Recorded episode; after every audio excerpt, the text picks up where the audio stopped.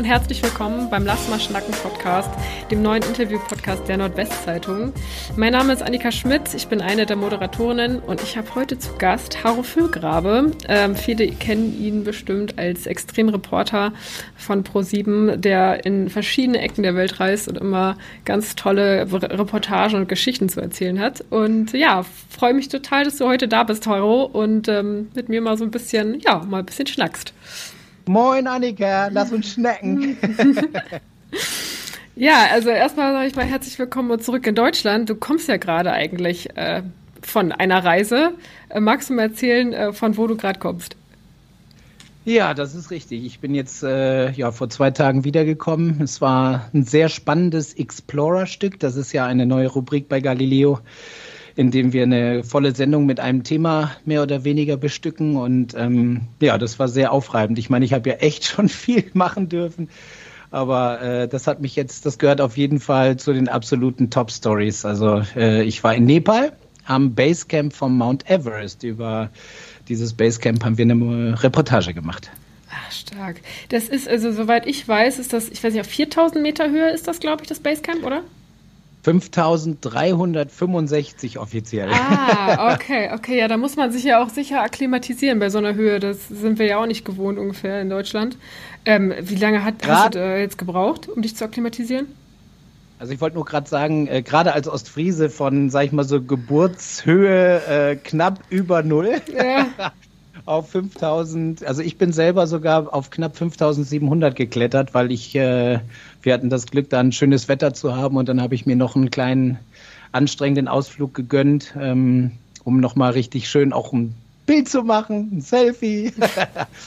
ähm, ja, das war sehr, sehr aufregend. Also da, ähm, ja, äh, bin immer noch am Laborieren so ein bisschen, jetzt wieder zurück. Ähm, nicht viel Zeit zum Akklimatisieren im wahrsten Sinne ja. des Wortes die Akklimatisierung vorher, die war sehr intensiv. Also wir haben schon in München, wo ich ja wohne, angefangen ähm, mit solchen Luftkompressoren zu arbeiten. Das heißt, ich habe zwei bis drei Wochen zu Hause trainiert, äh, sowohl aktiv als auch passiv durch Atmung, ähm, um sich halt an die Höhe so ein bisschen ranzuschleichen. Das ist äh, aufwendig und man hätte eigentlich, glaube ich, sechs Wochen machen müssen, aber aufgrund des Jobs geht's nicht. Ich muss mhm. ja vorher, vorher und hinterher auch wieder arbeiten mhm. und unterwegs sein. Da kann ich keinen Kompressor mitnehmen, der so groß ist wie, äh, keine Ahnung, äh, wie kann man das vergleichen, wie so eine größere Mülltonne. Mhm. das wäre ein bisschen schwer gewesen. Aber das war auch schon aufwendig, aber das habe ich gerne gemacht, weil es ja letztendlich auch für Gesundheit und äh, ja, ein bisschen ja, Sicherheit sorgt. Und nach diesen drei Wochen zu Hause durch einen Wechsel aus aktiven und passiven Training, das bedeutet, man hat im Prinzip so eine Maske auf, wie man das vielleicht aus den Filmen kennt, wenn irgendwelche äh, Piloten in Überschallflugzeugen äh, in höheren Hemisphären unterwegs sind, dann hast du halt so eine Sauerstoffzufuhr. Und die wird äh, geregelt durch den Kompressor, angepasst an eine Höhe. Das heißt, man hat halt nicht den Luftdruck, aber die, sag ich mal so, den Anteil an Sauerstoffsachen in der Luft oder an Sauerstoffmolekülen und damit trainiert man den Körper mit weniger Sauerstoff zurechtzukommen, beziehungsweise mehr Blutkörperchen, ähm, rote Blutkörperchen sind das, glaube ich, zu produzieren, die die Sauerstoffaufnahme verbessern. Mhm. Und wie man sieht, äh, hat funktioniert. Geklappt. Ja, genau. Wie fühlte sich das für dich an? Also hast du das körperlich irgendwie gemerkt? Weil manche Leute haben ja totale Probleme, die kriegen dann Kopfschmerzen, denen wird schlecht in Höhe. Hattest du das gar nicht? Ja, man muss dazu sagen, dass ich natürlich durch meine vielen Reisen und wer in Ostfriesland unterwegs ist und ein bisschen auch was von meinen Eltern als Background hat, mein Vater macht ja immer Dia-Vorträge, mhm. der hat mich ja schon übelst durch die Welt geschleppt, was mir nicht, äh, was mir ja gut getan hat und letztendlich auch die Basis für meinen Job äh, aufgebaut hat. Äh, ich bin in Argentinien aufgewachsen und da waren wir natürlich auch schon auf höheren Bergen unterwegs. Ähm, vielleicht hat das auch geholfen. Aber klar, ich kenne das mit Druck im Kopf und Kopfschmerzen so ein bisschen. Das sind alles so Vorboten, da muss man halt ganz genau aufpassen, wie der Körper reagiert, was er macht. Genauso beim Training. Also wenn man dann mal irgendwie zu hoch oder die Höhe zu hoch eingestellt hat und es nicht so gut funktioniert, muss man wieder runterregulieren. Ähm, ich glaube, ich hatte da ein ganz gutes Team. Hier gibt's äh, das äh, Hypoxicum in München. Das ist so ein Institut für, für Höhe die bieten das dann an und die haben, glaube ich, ganz gute Arbeit geleistet. Cool. Danke an dieser Stelle. ja, den gebe ich mir auch weiter. Ähm, du, sag mal, du hast gerade schon gesagt, du bist, in, bist eigentlich gebürtiger aus Friese, gebürtiger Auricher. Deine Eltern leben ja sogar noch in Aurich. Und genau. ähm, daher kommst du ja auch immer mal wieder hier hin und besuchst deine Eltern.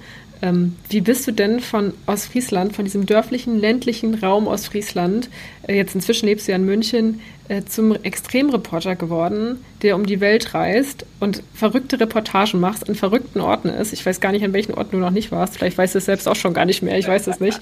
Wie, wie, wie, wie kam dieser Weg von einem Jungen, der auf dem Land aufwächst, zum Extremreporter? cool. du hast vor allen Dingen hast du ja zwischendurch Sport studiert, was ja jetzt nicht unbedingt was mit Extremreportagen zu tun hat. Ähm, wie kam das? Wie viel Zeit hast du?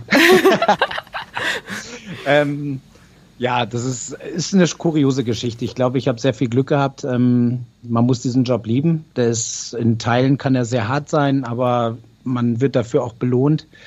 Ähm, ich glaube, die Grundlage haben meine Eltern geschaffen, ganz blöd äh, oder ganz einfach gesagt. Ähm, mein Papa hat mich damals mitgenommen, mit, also mein Papa und meine Mama, als mein Vater einen Lehrerjob angenommen hat, also vom Gymnasium Ulricianum damals nach Buenos Aires äh, für sechs Jahre.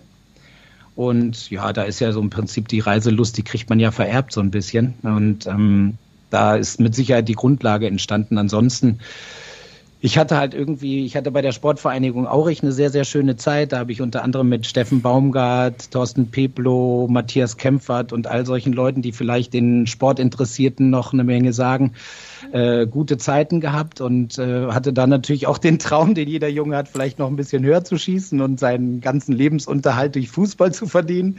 Da war ich leider nicht gut genug für. Ähm, aber die Liebe zum Fußball hat mich dann zum Sportstudium getrieben äh, in Köln an der Deutschen Sporthochschule. Und dann habe ich dort eigentlich mein Ziel gesehen, als Sportreporter zu arbeiten. Ähm, damals gab es nicht Sky und wenn dann hieß es damals noch Premiere World oder wie auch immer, das weiß ich gar nicht genau. Aber die eigentliche Fußballübertragung lief damals über Ransat 1 Fußball und äh, das war mein Ziel damals. Und dafür habe ich studiert nicht zu Ende, muss ich gestehen. Ich weiß nicht, ob das clever war, aber bis jetzt hat es mir noch keine äh, großen Felsen in den Weg ge gerollt.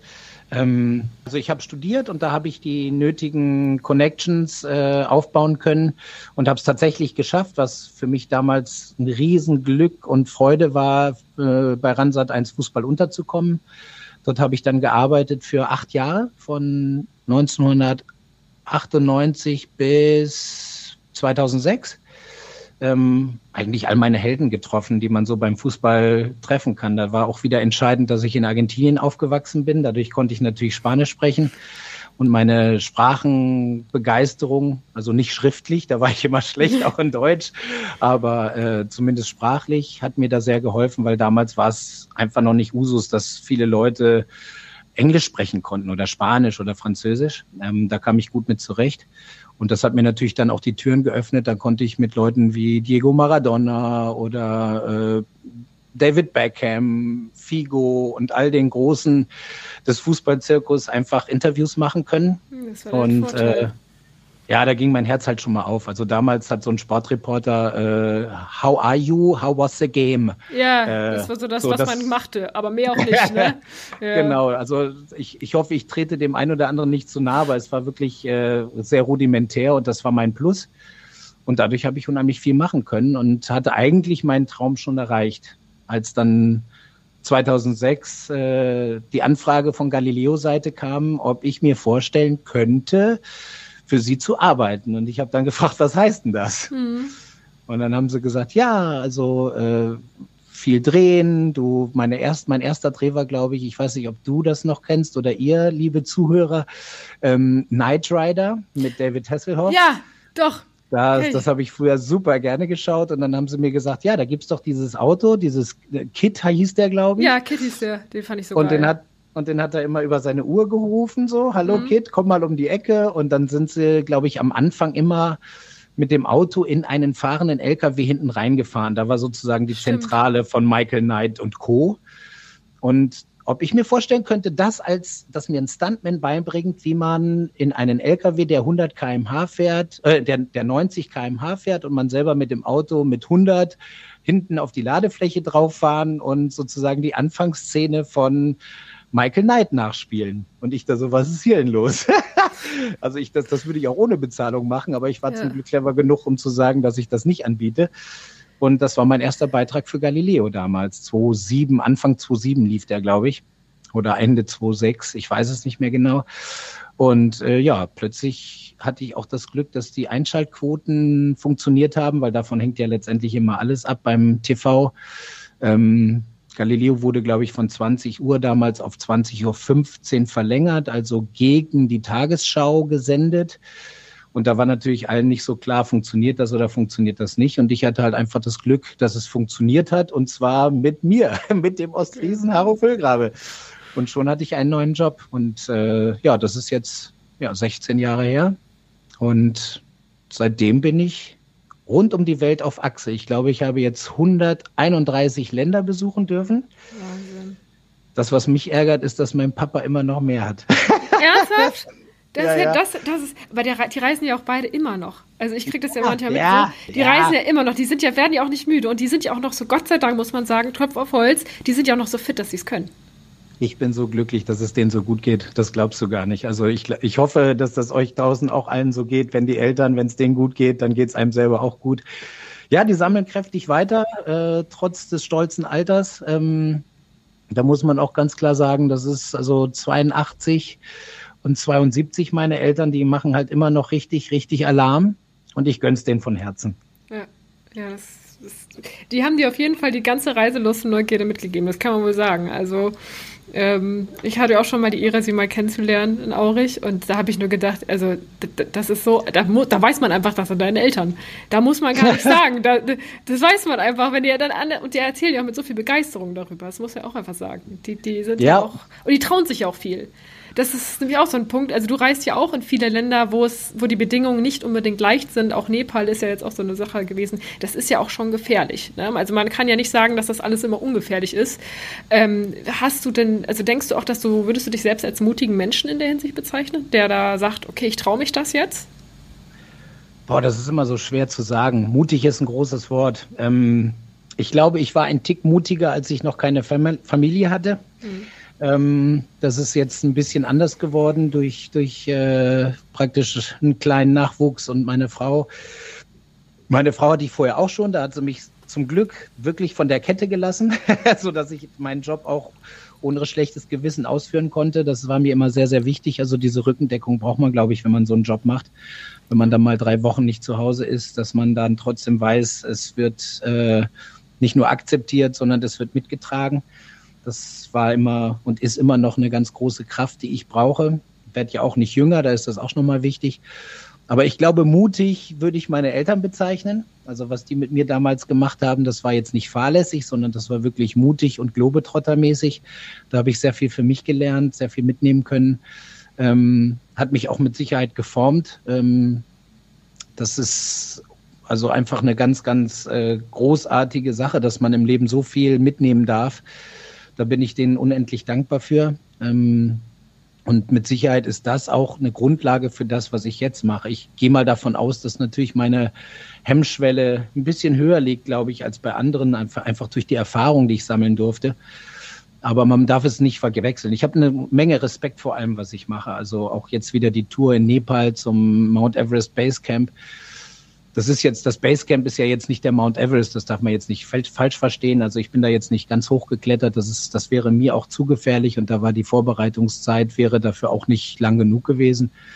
Und ich glaube, ich würde es auch nicht riskieren, weil die Gefahren, die dort auf einen warten, so unberechenbar sind. Ne? Also wer den Traum hat, einmal den höchsten Berg des, unserer Welt zu besteigen, kann ich nachvollziehen, finde ich auch ganz, ganz toll. Aber ich bin, glaube ich, da wiederum nicht mutig genug zu sagen, okay, ich riskiere jetzt zum Beispiel Erfrierungen an Füßen, Händen, Nase oder sonst was äh, für den großen Traum. Da bin ich zu weich für.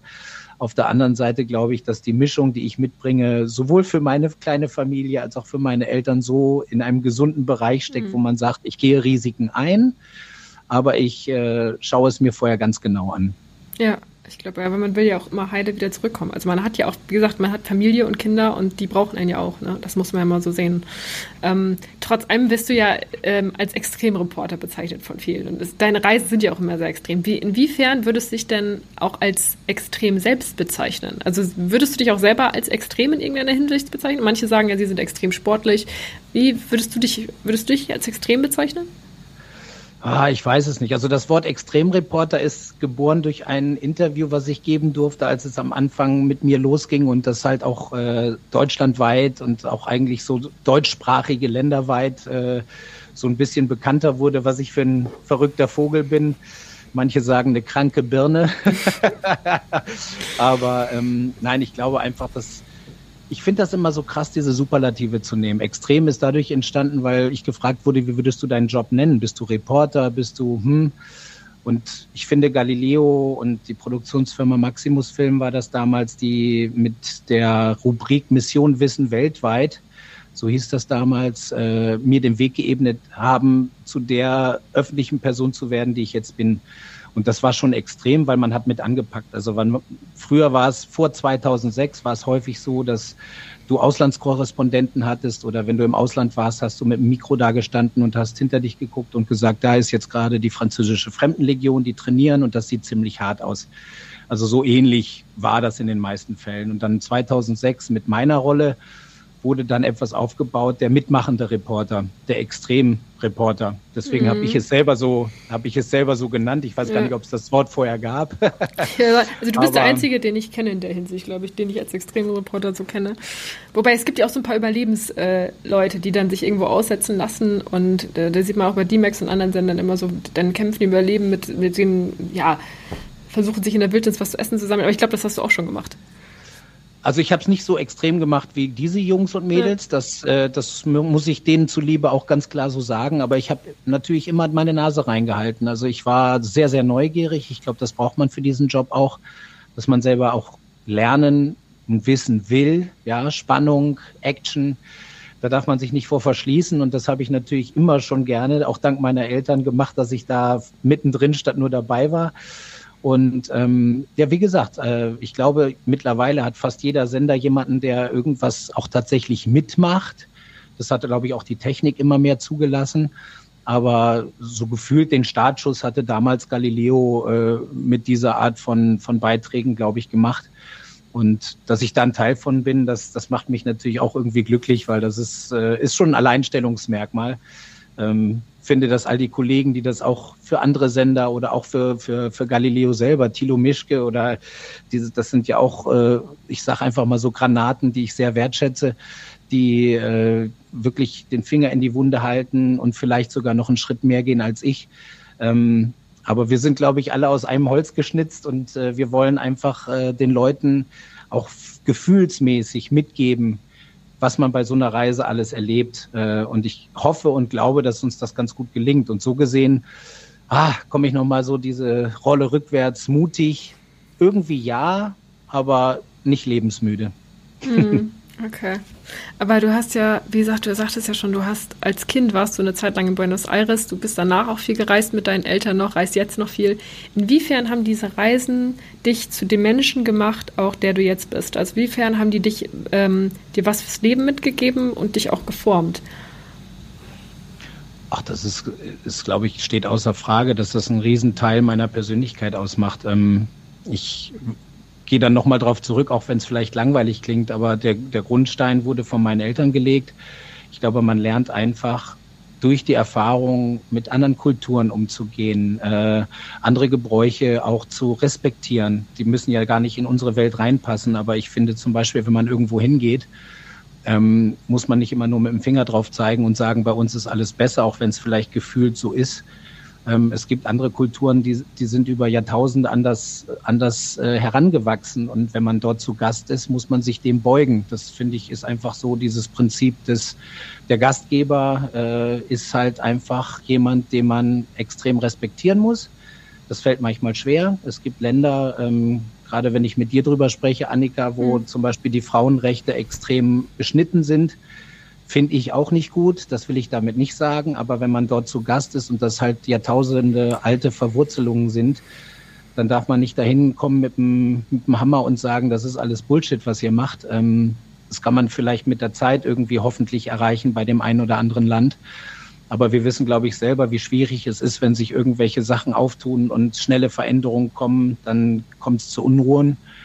Und das sollte man vermeiden. Und für mich ist es so, dass ich all das durch meine Eltern gelernt habe und natürlich durch die Reisen, die ich dann dienstlich äh, seit äh, fast zwei Jahrzehnten machen darf, ähm, ist das natürlich nochmal untermalt worden. Und ich finde schon, dass es mich hoffentlich zu einem sehr respektvollen Menschen gemacht hat, der jetzt nicht mit seiner Meinung hinterm Berg steht. Das, das mache ich auch nicht. Ähm, aber ich komme zumindest an einen Ort und stelle mich den Gegebenheiten und versuche die Gebräuche so zu respektieren und umzusetzen, dass man auch ein gern gesehener Gast ist, denn nur dann kommt man an die Menschen ran. Und wenn man dann mit den Menschen spricht, kann man immer noch gucken, wie ticken die. Vielleicht kann man die ein bisschen anschubsen und sagen, ja, das finde ich jetzt nicht so gut. Aber in allererster Linie heißt es halt, genau wie wenn ich jetzt bei dir zu Gast wäre, äh, dann lässt man die äh, schlammigen Schuhe vor der Haustür stehen und geht damit nicht ins Wohnzimmer. Hm, ja, das stimmt. Das würde meine Mutter auch so äh, definitiv unterschreiben. Da muss sie auch immer mal wieder zu Hause dran erinnern. Also, das stimmt. Da denkt man sich, ach komm schnell, ich gehe mal kurz nur zur Hintertür. Nee, nee, nee. Das, das nimmt sie halt übel. Ähm, aber wie ist das? Also, du hast jetzt viele schon erlebt. Gibt es denn ein Erlebnis auf einer Reise, was du mal hattest, was dich total emotional berührt hat? Was du auch wirklich immer noch in dir trägst, was du auch immer zu Hause mm, immer wieder mal erzählst, was dich wirklich bewegt hat? Ach, da gibt es viele Sachen. Das ist halt natürlich nach den 16 Jahren, die so voll sind mit auch wirklich, ja, extremen Abenteuern, vergisst man sogar das ein oder andere relativ schnell, weil dann geht ja auch schon wieder weiter und dann steht die nächste Reise an. Ähm, also ich kann mich dran erinnern, das liegt jetzt nicht so lange zurück. Also natürlich jetzt die Nepal-Reise finde ich wirklich, war sehr extrem für alle Beteiligten. Wir waren ein extrem tolles Team. Jetzt will ich das Wort extrem nicht zu sehr benutzen. Also wir waren alle ein sehr, sehr tolles Team, was unheimlich viel auch leiden musste. Ne? Also zu so einer Sache gehört auch Leiden, weil du kämpfst mit dir, dem Körper, den Elementen um dich rum.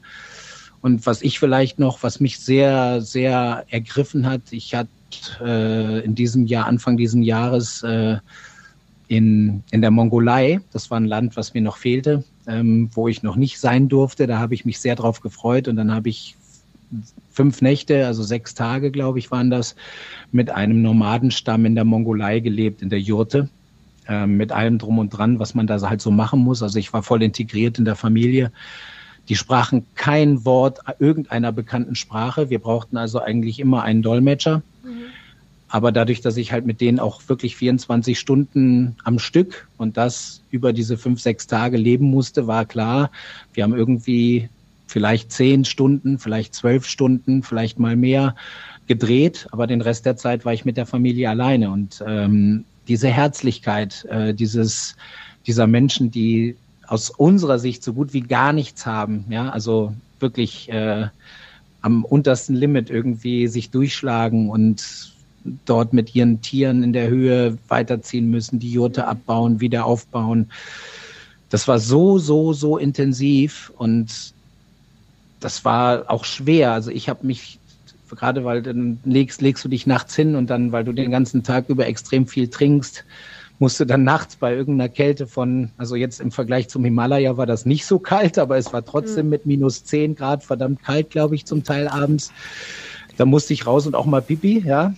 Und dann ist die ganze Familie, weil man lebt ja in einer Jurte, das ist sozusagen ein mittelgroßes Zimmer, wo die ganze Familie und ich als Gast liegen. Ist es so eine Art Zelt, Jurte? Ist es so ein Zelt? Genau. Okay. Genau, das ist so dieses runde Zelt, was mhm. man vielleicht aus Reportagen kennt. Ja. Ähm, eine ganz spezielle Bauart, äh, kann schnell ab und ab, äh, ab und aufgebaut werden, genau. Und da drin liegst du dann halt. Und dann haben sie gehört, wie ich mich bewege. Und dann waren sofort irgendwie zwei, drei so kleine Taschenlampen an, die mir den Weg nach draußen gezeigt haben. Also, sag ich mal, so irgendwie rührend, aber auch unangenehm, weil die wissen jetzt, ich gehe pissen. und dann haben sie mir noch, dann kam der Papa an und legte mir so einen ganz fetten Wollmantel über, hat sich Sorgen um mich gemacht. Und ich bin dann raus, habe mit seinem Wollmantel über meiner Schulter mein Geschäft erledigt. Oh bin dann bin dann wieder zurück, dann hat er mir den Mantel abgenommen, ich habe mich wieder hingelegt. Das fehlte nur noch, dass er mich streichelt wie seinen Sohn. Das oh war Gott. zwar nicht der Fall, ja. aber weißt du, das Gefühl war so ja. intensiv. Und wie es immer so ist, wird dann am Ende dieses Drehs wird dann abgesprochen, äh, dann steht die Redaktion, Kameramann, Redakteurin mit der Familie zusammen und ich warte draußen vorm Zelt und dann, na, würdet ihr diesen Menschen bei euch aufnehmen? Also das ist so, so Challenge-mäßig gefilmt dann auch. Und als ich dann reinkam in den Raum, ich wusste natürlich von nichts, dann stand dieser, dieser Mongole, ja, dieser, wir waren ja auch mit, also die, die jagen mit einem Adler auf dem Arm, die reiten in die Berge und der Adler jagt für die. Das hatte ja. ich dann auch mitmachen dürfen. Also so unfassbare Geschichten, die man sonst halt wirklich nur im Fernsehen ja, sieht. Die erlebt man nicht, glaube ich, sonst so. Die, ja. naja, erlebt man nicht zwingend. Und ja. ähm, dann stand dieser, dieser Baum von einem Mann auf, der äh, einfach von Wetter, Leben gegerbt äh, vor einem steht und dem kullern Tränen aus dem Auge, als er mir in seiner Sprache sagt, dass er ganz stolz auf mich ist und er mich äh, unheimlich gerne bei sich behalten würde. Und ähm, du weißt, es ist halt alles nicht geskriptet, sondern es soll halt so sein. Die werden in den wenigsten Fällen irgendwie sagen, nein, den nehmen wir nicht. Äh, das ist mir auch klar. Aber das war in dem Moment wirklich so intensiv und äh, das, du kannst die Leute nicht darauf antrainieren, dass die wie bei Hollywood-Filmen anfangen mhm. zu weinen. Und als dieser, dieser Kerl vor mir stand und ich die Tränen in seinen Augen und auch in den Augen seiner Frau gesehen habe und die mich dann irgendwie zu komplett umarmt haben, was ja auch jetzt nicht Usus ist für so ein Volk, ähm, da habe ich zum ersten Mal im Leben tatsächlich kaum Worte gefunden. Also ich war dann selber so am Schluchzen. Da brauchte mhm. ich erstmal, brauchte ich erstmal zehn Minuten, um wieder runterzukommen, um äh, das zu verarbeiten. Und das war sehr, sehr intensiv. Das, das kann war, ich mir vorstellen. Also nein, von der, also äh, an dieser Erscheinung von Mann und dann, dass das, das so aus Herzen kommt. Ja, das, na, das Nee, nee, das war, also das, das, das hat mir auch gezeigt, was, was Gastfreundschaft bedeutet. Ne? Also wir haben, wie gesagt, die ganze Zeit nur mit Händen und Füßen kommunizieren können. Am Anfang habe ich es noch versucht mit so Englischerklärungen und wie auch immer und dann habe ich es aufgegeben, weil das nichts brachte. Das heißt, ich habe mit denen Deutsch geredet und die haben in ihrer kasachischen Sprache zurückgesprochen und das hat irgendwie eine ganz lustige Dynamik entwickelt und sind uns halt in der Zeit sehr, sehr nahe gekommen. Ähm, das war ein sehr, sehr emotionales äh, Ding. Ansonsten ja, ich durfte halt auch schon unheimlich viele Jobs mitmachen, die, von denen wir hier in Deutschland gar nichts wissen und die trotzdem unheimlich wichtig sind, wo sehr, sehr arme Menschen zum Beispiel in Jakarta in einen gefährlichen Vulkan reinklettern, um dort äh, Schwefel zu ernten und den dann wieder hochzuschleppen unter Qualen und das dann für irgendwie, keine Ahnung, 1,80 Euro äh, Tagesgage verkaufen, mhm. um dann ihre Familie damit durchzubringen. Ähm, klingt jetzt sehr, sehr wenig, ist es auch, aber dort ist natürlich die Kaufkraft so, da schaffst du es mit dieser Gage pro Tag, äh, die Familie mit Reis und sonst was zu ernähren. Mhm. Aber nichtsdestotrotz, wenn man sich überlegt, was wir alles haben hier und äh, Schwefel zum Beispiel für unheimlich viele Medikamente, früher für Streichholzköpfe und mhm. so weiter. Also es ist ein Rohstoff, der, der sehr gefragt ist und unter welchen Umständen das dann sozusagen abgeerntet oder abgebaut wird, das hautnah mitzuerleben, das erdet mich extrem. Also immer wenn ich mhm. nach Hause komme, denke ich mir auch, ich mache einen Wasserhahn auf und ich kann, wenn ich diesen Hebel nach links schiebe, wird's warm, wenn ich ihn nach rechts schiebe, wird's kalt und das hört eigentlich nie auf zu laufen. Mhm. Und wenn du dann schon in Teilen dieser Welt gearbeitet hast, wo die zum Teil fünf bis acht oder mehr Kilometer laufen müssen, um sich irgendwie Wasser nach Hause zu holen in Kanistern. Ähm, du lernst das, das, zu schätzen, ne? Du lernst das relativiert alles. Ja. Dach über den Kopf, Heißwasser, Kaltwasser, Strom, all diese Sachen, die ohne die wir, glaube ich, auch nicht wirklich auskommen könnten. Mhm. Und ich muss auch ganz ehrlich sagen, das gilt auch für mich. Das ist jetzt nicht mit dem Fingerzeig auf jemanden und ich würde mich mit dem Zelt in den Garten legen, auch wenn es schneit. Nein, ich äh, lerne es dadurch noch viel mehr wertzuschätzen. Und das ist äh, ein großes Geschenk. Und dementsprechend bildet das natürlich auch meinen Charakter, glaube ich. Mhm wenn du von diesen Reisen zurückkommst, bist ja jetzt auch gerade erst zurückgekommen quasi, ähm, wie erholst du dich bei deiner Familie? Ich meine, du verbringst ja viel Zeit auf den Reisen halt ohne deine Familie, das ist ja zwangsläufig so. Ähm, wie bist du, wenn du zurückkommst und hast dann ein, zwei Wochen zu Hause oder manchmal ja auch länger, je nachdem, wann der nächste Dreh ansteht, wie, wie ist der Harro, wenn er nicht auf Reisen ist? Was macht er und wie erholt er sich? Puh, ja, auf jeden Fall. Ich versuche während der Reise und während der Rückreise oder so immer möglichst viel Schlaf zu finden, damit ich nicht ganz so kaputt zu Hause ankomme. Lässt sich nicht immer vermeiden. Ich habe halt wirklich auch den Rückhalt zu Hause, das Verständnis dafür, dass ich halt jetzt nicht sofort an Tag eins alles irgendwie äh, wieder machen kann, soll, muss, was natürlich zum Familienleben dazugehört. Ähm, das ist schon mal wichtig. Äh, ansonsten klar, ich ruhe mich dann halt auch zu Hause aus. Letztendlich ist es aber auch so, wie es jeder, glaube ich, weiß, wenn man länger weg war, staunen sich andere Sachen, die man dann abarbeiten muss, bevor man dann wieder erneut los darf oder losreisen kann. Ähm, ich bin ein gemütlicher Kerl, der nichtsdestotrotz äh, dann gerne viel mit äh, seinem Nachwuchs unternimmt, äh, damit der nicht zu kurz kommt im wahrsten Sinne des Wortes und äh, ja, einfach positiv, positiv drauf zu sein. Also ähm, natürlich hockt man sich vor, vor Fernseher oder schaut irgendwie Netflix oder macht irgendwie sonst was, äh, um wieder runterzukommen, um einfach die Beine hochlegen zu können. Aber letztendlich wissen ja hoffentlich oder glaube ich viele von euch auch, Familienleben hat halt auch seine seine Pflichten, die dazugehören und denen versuche ich so gut wie möglich nachzukommen, wenn ich dann da bin. Aber das, das Gute ist, ich muss dann nicht ins Büro oder sonst was. Das heißt, ich kann mich dann schon so ein bisschen eher auf zu Hause konzentrieren mit all dem, was da dranhängt. Aber ich bin, glaube ich, was das angeht, wirklich jemanden, der oder jemand, der dann durchatmen muss auch, um die Kräfte einfach wieder aufzuladen. Mhm. Und klar, Freunde gibt es ja auch noch, ne? Da ja. muss man ja auch noch schauen, dass man die eben irgendwie dann denen gerecht wird. Äh, das klappt zum Glück über Jahre sehr, sehr gut. Und ähm, ja, dann versuche ich schnell zu Kräften zu kommen, dass ich dann mindestens ein paar Tage habe, um wieder dann volle Kiste der Hausmann zu sein, der ich dann sein möchte, bevor die nächste Reise kommt. Und wenn mehr Zeit ist, ist es natürlich leichter. Jetzt ist es ein bisschen schwieriger, weil ich habe eigentlich nur fünf Tage, sechs mhm. Tage, dann geht es wieder in den Jemen. Äh, da darf ich auch für zehn Tage eine Geschichte für Galileo drehen. Und ich freue mich drauf, ja, aber ich freue mich dann auch auf die Zeit danach, wo ich sagen kann, okay, da kommen wieder lange Sommerferien irgendwann. Ich hoffe, das Wetter wird dann auch schnell besser. Und dann werde ich hier äh, ganz tolles Familienleben genießen mit ganz wenig krassen Abenteuern, sondern mit kleinen Abenteuern, die uns alle Freude bringen hier. Hm. Das glaube ich. Aber hast du denn, bist du denn auch wirklich so ein, so ein Hausmann-Typ, der gerne dann zu Hause putzt, Küche aufräumt und so? Magst du das? Also findest du das gut? Ah, ich hoffe, dass meine Frau diesen Podcast nicht hört, aber ähm, ich mache es ja, weil meine Frau ist äh, Vollzeit tätig. Das heißt, mit, mit Kind ist das dann natürlich auch immer schwierig, gerade wenn ich nicht da bin. Da macht sie immer einen ganz, ganz tollen Job. Und wenn ich da bin, versuche ich ihr so viel wie möglich abzunehmen. Und dann bin ich natürlich der Hausmann, der putzt, der die Toiletten sauber macht, der einkauft, äh, der das Essen macht und so weiter. Ähm, Mache ich gerne. Aber es gibt natürlich auch Tage, und jetzt bitte nicht zuhören, Elena, ähm, an denen ich da überhaupt keinen Bock drauf habe.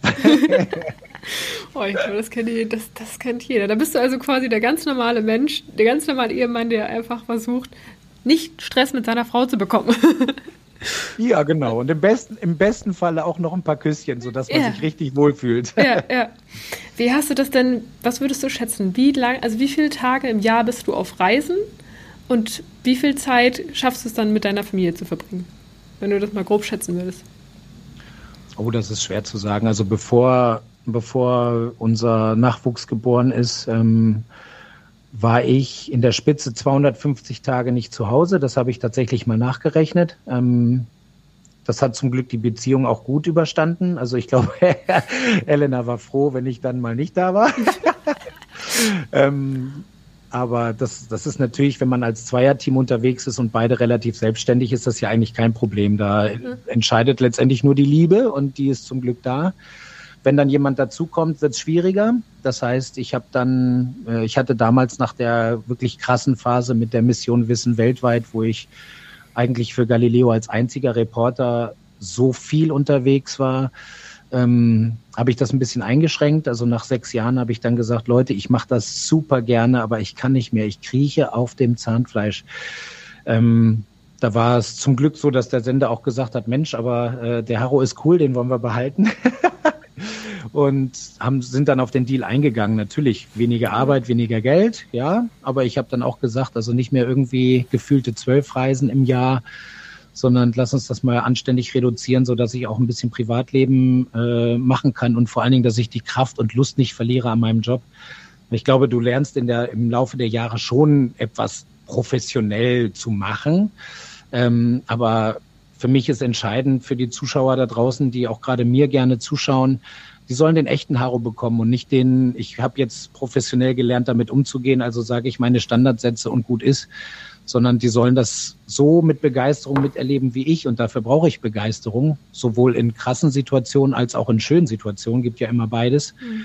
Und das kann ich nur machen, wenn ich dafür die Frische habe und die Frische finde ich, ab einem gewissen Zeitpunkt konnte ich nur noch dadurch haben, dass ich nicht 250 Tage im Jahr rum, rumreise, sondern dass ich das halt einfach ein bisschen reduziere. Und da ist zum Glück Galileo drauf eingegangen und dementsprechend habe ich jetzt eine sehr gute Mischung gefunden. Also so viel bin ich nicht mehr unterwegs. Aber Stand jetzt bin ich auch schon, also in diesem Jahr, und das ist ja noch nicht mal zur Hälfte rum, bin ich auch schon, glaube ich, 82 Tage unterwegs. Wahnsinn. Da äh, läppert sich einiges. Das ist dieses Jahr wieder extrem viel geworden. Aber ich hatte auch wieder Bock. Jetzt ist der kleine acht. Das heißt, äh, ich habe die wirklich schöne Zeit als Hausmann und Papa extrem nutzen können. Bestimmt sogar besser als viele, die einen Montag bis Freitag Job haben, wo sie auch viele Stunden arbeiten müssen. Die sind zwar zu Hause, aber kommen vielleicht erst später heim und haben dann nicht mehr so viel von ihren Nachwuchs oder von der Familie. Also da konnte ich in die Volle hauen und war viel da und habe seine ersten Schritte sehen können, wie er laufen konnte und habe seine ersten Worte mitgekriegt. Also ich war so nah dran, wie glaube ich kaum jemand. Und das habe ich sehr genossen. Und jetzt freue ich mich aber auch wieder ein bisschen mehr zu tun. Äh, wie viel mehr das wieder sein wird in Zukunft, das muss ich auch ein bisschen in mich selber reinhorchen. Da bin ich auch verantwortlich dafür, sag ich mal so, die Frische einfach zu behalten. Mhm. Gibt es denn ähm also wie machst du das auf Reisen, dass du Kontakt zu deiner Familie hältst? Ähm, gibt ja inzwischen schon über Handy, rufst du, rufst du deine Frau viel an, deine Kinder, oder wie, wie schaffst du das? Teilweise ist ja auch der Empfang schlecht, dann geht das ja auch nicht überall, ne? Ähm, Richtig. Oder das Internet teuer, wie in Nepal. Ähm, wie, wie, machst du das mhm. da, während der Reisen von deiner Familie getrennt zu sein? Wie, wie verkraftest du das selbst und wie versuchst du das irgendwie so gut wie möglich hinzubekommen? Also das Schöne ist ja, ich meine, man kann schimpfen mit den ganzen sozialen Netzwerken und Medien und mit solchen Sachen wie WhatsApp oder weiß der Geier, was es da so alles gibt. Ähm, mittlerweile ist das möglich, wenn man Empfang hat. Klar, jetzt war es äh, jetzt gerade frisch vom Gefühl her in Nepal nicht unbedingt so möglich. Ich hatte äh, zwischendurch immer natürlich auch auf Instagram die Geschichte gepostet, damit die Leute das ein bisschen miterleben können, bevor dann äh, Anfang Juni, Mitte, äh, Anfang Juli, Mitte Juli der Beitrag auch im Fernsehen läuft. Ähm, aber je höher man stieg, desto weniger oder desto geringer war die Chance. Im Basecamp selber war es, wie du ja schon angedeutet hast, extrem teuer. Da war irgendwie ein Gigabyte 35 Euro oder so. Und wenn die Einstellungen im Telefon nicht optimal sind, dann ist dieses eine Gigabyte sofort weg. Also ich hatte irgendwie vier Messages geschrieben aber ich habe es mir einfach geleistet, weil ich hatte tatsächlich äh, eine Nacht minus 18 Grad in meinem Mumienschlafsack im Zelt. Ähm, und ich hasse Mumienschlafsäcke. Die sind zwar super warm, aber du kannst ja kaum, du Bewegen, fühlst dich ja wirklich wie eingewickelt. Also ich bin eher ein Bauchschläfer und dann irgendwie auch mal die Beine ein bisschen auseinander und da war nur zum Glück nur eine Nacht, aber die war richtig, richtig krass, weil ich habe so eine Panik bekommen. Ich weiß nicht, ob das auch mit der Höhe zusammenhing äh, oder wie auch immer. Aber da habe ich irgendwie so, so einen Film gefahren, so ist jetzt zu Hause was passiert, weißt du überhaupt, ja. was Sache ist und habe mir total Sorgen gemacht, habe auch fast so ein bisschen so ein paar Tränen in mein, in mein kleines Kopfkissen reingedrückt und habe mir dann am nächsten Tag sofort für 35 Euro dieses eine Gigabyte ja. geholt, wo ich dann sowohl von meinen Eltern als auch von, äh, von meiner Frau die Nachricht bekommen habe, Mensch, uns geht's gut. Also diese ganzen mhm. Hirngespinste waren dann für die Katz zum Glück. Und dann habe ich aber auch nicht mehr ausgegeben, weil danach war es auch aufgebraucht. Nach irgendwie vier Messages und zwei Fotos war der eine Gigabyte ja. plötzlich weg. Ähm, obwohl das gar nicht geht über WhatsApp, weil das ist ja eigentlich reduziert, aber irgendwie ja. ging das nicht und dann wollte ich aber nicht noch mehr Geld ausgeben. Aber nichtsdestotrotz, man ist ja nicht immer am Basecamp ja. des Mount Everest. Häufig hat man die Chance, zumindest kurz zu kommunizieren, holt sich dann so einen Datenpass, äh, der, der, der dann irgendwie so schon über ein paar Tage hält. Und dann äh, holt man sich die Rückmeldung, die man von zu Hause braucht. Klar, da bin ich schon sehr, sehr nah bei meinen Lieben. Aber das Schöne ist, dass ich den Vergleich ziehen kann. Also 2007, 2006, 2007, als es losging, gab solche Möglichkeiten gar nicht. Da konnte man, wenn man Glück hatte, irgendwo mal eine Mail schreiben. Mhm. Und äh, ich habe ja damals auch, ich glaube 2013 war das, habe ich ein Buch geschrieben. Äh, das wirklich zu 100 Prozent aus Mails besteht. Also da äh, habe ich im Prinzip meinen Liebsten, so einen Mailverteiler von meinen Freunden, meinen Eltern und meiner, meiner Frau, habe ich immer aus eigener Perspektive geschrieben, was ich am Tag erlebt habe. Und da kamen dann irgendwie relativ schnell vier, 500 Seiten zusammen in den oh, ersten Wahnsinn. drei Jahren. Und da hatte sich ein Verlag dann an mich gewandt und gefragt, ob ich mir das vorstellen könnte. Und ich mhm. wollte jetzt halt nicht dieser dieser typische Fraggle sein, der kaum hältst du dein Gesicht in die Mattscheibe, musst du ein Buch über dich schreiben, äh, fand ich ein bisschen unangenehm. Aber dann hat mich auch eine sehr gute Freundin, die selber bei einem anderen Verlag gearbeitet hat und äh, die Frau eines meiner besten Freunde aus dem Studium ist, die hatte mir dann gesagt, du, Haro, du hast zumindest was zu erzählen, mach das mhm. doch. Das ist ein geiles Angebot und irgendwie ist es doch schön, wenn man das schreiben kann. Und dann hatte ich dann dem, dem äh, Kiwi Verlag gesagt, okay, pass auf, ich mache das gerne aber äh, ich möchte keinen Ghostwriter haben. Also ihr müsst schon das, was ich euch gebe, müsst ihr, ihr, ihr redigiert das natürlich, ihr schaut euch das an, weil Rechtschreibfehler sollen natürlich nicht drin sein. Ihr könnt auch so mit mir zusammen suchen wir das Design aus und so weiter, aber ich möchte meine Texte so lassen, wie sie sind. Und daraufhin haben sie sich darauf eingelassen und haben eigentlich ein so ganz schönes Werk gemacht, wo, wo man genau das sehen kann, wie ich früher kommuniziert habe. Also wie ich früher meinen Eltern, meiner Freundin und meinen Freunden erzählt habe, wie es mir halt geht. Mhm. Ähm, und ja, diese, diese Entwicklung, also von, von heute auf äh, die Zeit dazwischen, wo dann so anfing, ich kann mich noch dran erinnern, ich glaube Skypen war das, oder? Das ja, Skype und ICQ. ICQ gab es ja auch. ICQ. Ich weiß nicht, ob du das, das noch kennst ich, oder ob das nur ich, das, meine Generation, noch gemacht hat. Ähm, das kenne ich wirklich nicht. Ich, ich hatte irgendwie Skypen, da musste man sich anmelden und konnte dann für relativ wenig Geld auch aus dem Ausland telefonieren. Und das, ja, das war dann der nächste Schritt. Und irgendwann kam dann tatsächlich so WhatsApp und die Möglichkeit Datenpässe im Ausland, dass man halt nicht so arm wurde, weil man irgendwie sonstige Daten verballert hat. Das ging dann auch. Und der Stand jetzt ist eigentlich ist eigentlich ganz gut, weil man kann sich tatsächlich, wenn man sich mal nicht so fühlt oder so, den Luxus gönnen, einfach mal zu schreiben, hey, mir geht's gut, wie sieht's bei euch aus? Guck mal, das ist das Foto von mir am Mount Everest äh, und dann kommt ein Foto zurück hier und wir sind gerade am Fußballplatz, uns mhm. geht's gut und äh, dann hat man wieder Ruhe. Ja, das, das, das ist das Gute am digitalen Fortschritt, der immer weitergeht, ne? dass das alles einfacher wird. Ja, du, äh, Harre, du hast auch äh, vorhin schon erwähnt, dass ähm, du so ein kleines internes Battle hast mit deinem Papa, glaube ich, was das Bereisen von Ländern angeht. Ne? Dein Papa hat deutlich mehr, aber ich meine, gut, dein Papa ist auch älter, der hat noch zeitlichen Vorsprung, das muss man auch mal sagen. Ähm, das ist ja schon krass, wenn du jetzt schon mehr Länder als er hättest, obwohl du ja noch viel jünger bist. Ähm, welche Länder oder welche Orte hast du denn noch auf deiner Liste, die du noch bereisen willst, um deine Liste nochmal, um deine Zahl noch ein bisschen zu erhöhen?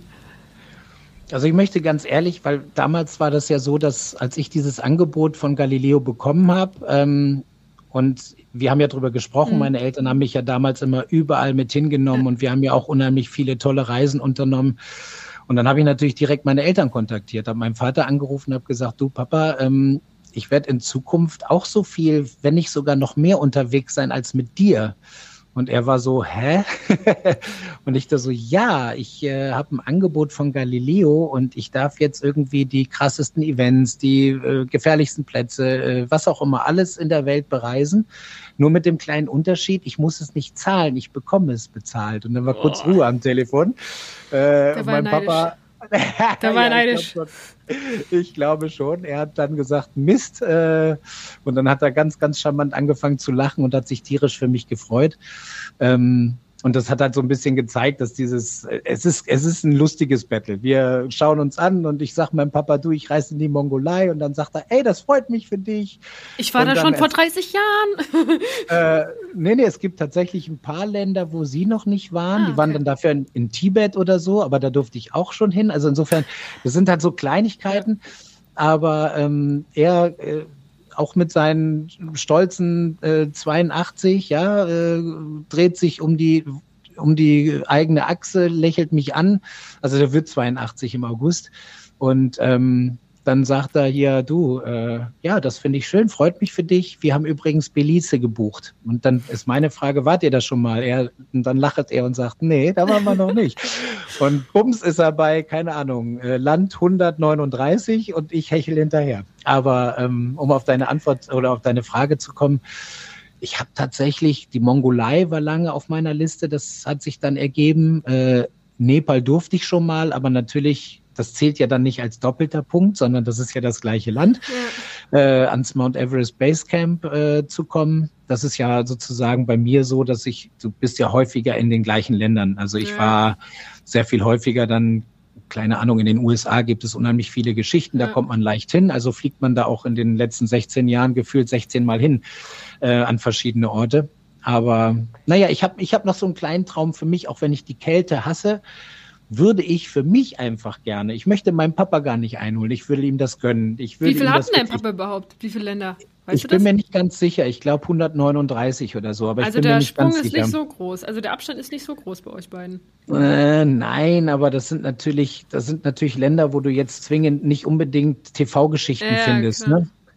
Aber im, im Großen und Ganzen ist es so, dass äh, ich, ich werde an, hart daran arbeiten und ich werde mit ihm mit einem Lächeln im Gesicht weiter betteln. Aber im Prinzip würde ich es ihm auch gönnen, wenn er die Krone äh, ganz alleine trägt. Das ist schon gut. Ich hatte jetzt auch in Nepal eine Situation. Da habe ich ein schönes Foto von mir gemacht auf 5700 Metern und habe es ihm dann äh, im, Nach im Nachhinein geschickt, als ich wieder Netz hatte. Und habe gesagt, hier, guck mal, da der wahrscheinlich höchste Ostfriese der Welt. Und dann kam einfach nur so ein, so ein heiseres Lachen. Und äh, dann schickte er mir ein Bild von 1968, wo der Knilch tatsächlich auf den, äh, auf den Kilimanjaro geklettert ist, Nein. damals noch im Bademantel gekleidet, um sich Nein. zu wärmen. Und der liegt, glaube ich, leider bei 6200 oder so. Ich habe es noch nicht gegoogelt, aber das heißt, äh, das werde ich wahrscheinlich auch nicht mehr schaffen. Aber es sei ihm gegönnt, dem Gerd. ja, also ich würde mal sagen, ich glaube, ich kenne keine Familie, die so ein Bett in der Hinsicht führt. Also so, so also das würde ich dann doch auch als extrem bezeichnen, dieses Battle. Dann benutzen wir das Wort jetzt ja, als letztes Mal. Okay. Ja, das sagst du jetzt als letztes Mal. Ja, Wahnsinn. Stark, stark. Also, ja, Haro, ich habe noch am Ende äh, noch mal zwei, drei ähm, Entweder-Oder-Fragen. Ich weiß nicht, ob du das kennst. Ich finde das nämlich, ich habe mir so ein paar Gedanken vorher gemacht, da dachte ich mir so, was würdest du, man wurde das nämlich vor ein paar Tagen gefragt, was würdest du machen, das oder das? Und da muss man sich immer für eine Sache entscheiden. Und das sagt manchmal immer ganz viel aus. Ähm, ich sage jetzt zwei Begriffe und du musst dann sagen, welchen von beiden Begriffen du bevorzugst, also was, mit was du dich eher identifizierst. Ähm, Urlaub am Meer oder in den Bergen? Was reizt dich mehr, Berge oder Land mit Wasser? Du bist ja gebürtig aus Friese, ne? Das ist ja keine Berge. Ja, ich glaube, ähm, das wird jetzt ein harter Fight, glaube ich, für mhm. mich, weil ich immer ja alles gerne machen will. Deswegen darf ich ja. diesen Job auch machen. Aber ich glaube, wenn ich die Auswahl hätte, würde ich dann doch wieder irgendwie einen geilen Strand oder irgendwas machen. Also schon eher mehr. Okay. Ähm, Ausdauersport oder Krafttraining? Bist du eher der Mensch, der lange laufen geht oder lange Rad fährt oder der, der lieber was hebt und anstrengende körperliche Sachen in der Hinsicht? Ich glaube eher Ausdauer. Mhm. Familienurlaub? Ja? Achso, äh, wahrscheinlich eher Ausdauer, weil ich glaube, da kommt man weiter mit. ja, das stimmt. Ich habe ich hab auch, hab mir auch gedacht, dass du Ausdauer sagst. Tatsächlich irgendwie passte das mehr zu dir, dieses Ausdauernde. Ähm, Familienurlaub oder doch lieber so Actionreisen, sowas wie jetzt in Nepal? Oh, das ist jetzt gemein. Das ist schwierig, ne? Deswegen. Das ist ja gemein. Aber ich glaube, das ist äh, Actionurlaub mit der Familie, zählt das? Ja, ich lasse es gehen. Ich lasse es durch. Weil irgendwann ist dann so und so alt, der macht dir dann zusammen Actionurlaub wahrscheinlich. Ja, genau, genau. Nee, aber wahrscheinlich, also schon lieber mit der Familie, aber das ändert natürlich nichts daran, dass ich meinen Job liebe und es sehr, sehr toll finde, dass ich zwischendurch äh, diese Flucht in die absolute Action wahrnehmen kann. Hm. Letzte Frage: Schulzeit oder Studiumszeit? Was fandst du schöner? Studiumszeit. Obwohl du es abgebrochen klar. hast? Ganz klar. Ja, ja gerade deswegen. es war so eine coole Art und Weise zu studieren. Ich meine, ich habe jetzt ja auch tatsächlich nicht irgendwie Medizin oder sonst was studiert. Ich will es nicht kleinreden. Ich meine, man muss sportlich sein, um das Sportstudium zu bestehen. Und wer es vielleicht mal durch Reportagen gesehen hat oder so, die Deutsche Sporthochschule, da muss man schon eine Menge geben, um überhaupt angenommen zu werden. Ja. Ähm, aber die Zeit da und vor allen Dingen die Menschen, die Freunde, die ich jetzt noch habe, die ich dort kennengelernt habe, äh, die, ja, die würde ich nie im Leben missen wollen. Wobei, sorry, dass ich wieder so aushole, aber es gibt dann noch zwei, drei aus der Schulzeit, äh, Jeremy, Sascha, Eiko Oswald, alles Leute, die ich aus der, in der Schule kennengelernt habe. Das wäre natürlich auch katastrophal, wenn ich die Zeit nicht miterlebt mhm. hätte. Aber das Sportstudium war schon geil. Ja, also ich habe ja auch in Köln studiert, zwar nicht an der Sporthochschule, aber ich habe viel mit den Sporthochschulen, mit der Sporthochschule immer zu tun gehabt, wohnte da nicht so weit weg von. Und da wurden auch die wildesten Partys gefeiert. Ich weiß nicht, ob das damals schon war, aber an der Sporthochschule konnten die gut feiern, aber wirklich. Ich glaube, das war damals noch schlimmer und deswegen war es auch sehr geil. Hatten die damals schon diesen Aufnahmetest, den die heute haben? Ja, ne? Ja, ja, ja, ja. ja das wird ja auch immer wilder.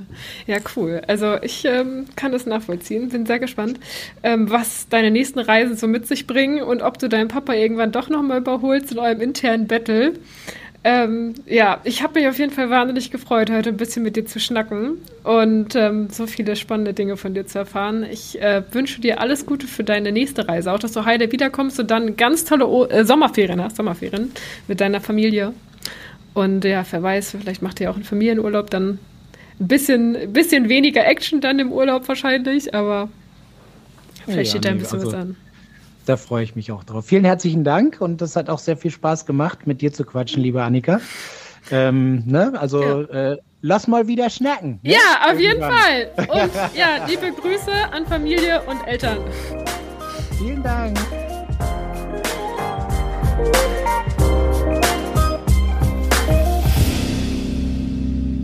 Übrigens, nach Aufnahme der Folge mit Haro kam sein Vater zu uns in die Redaktion und erzählte uns, er hat sogar schon 153 Länder bereist. Auf Haro warten also noch einige Länder, damit er seinen Papa einholen kann.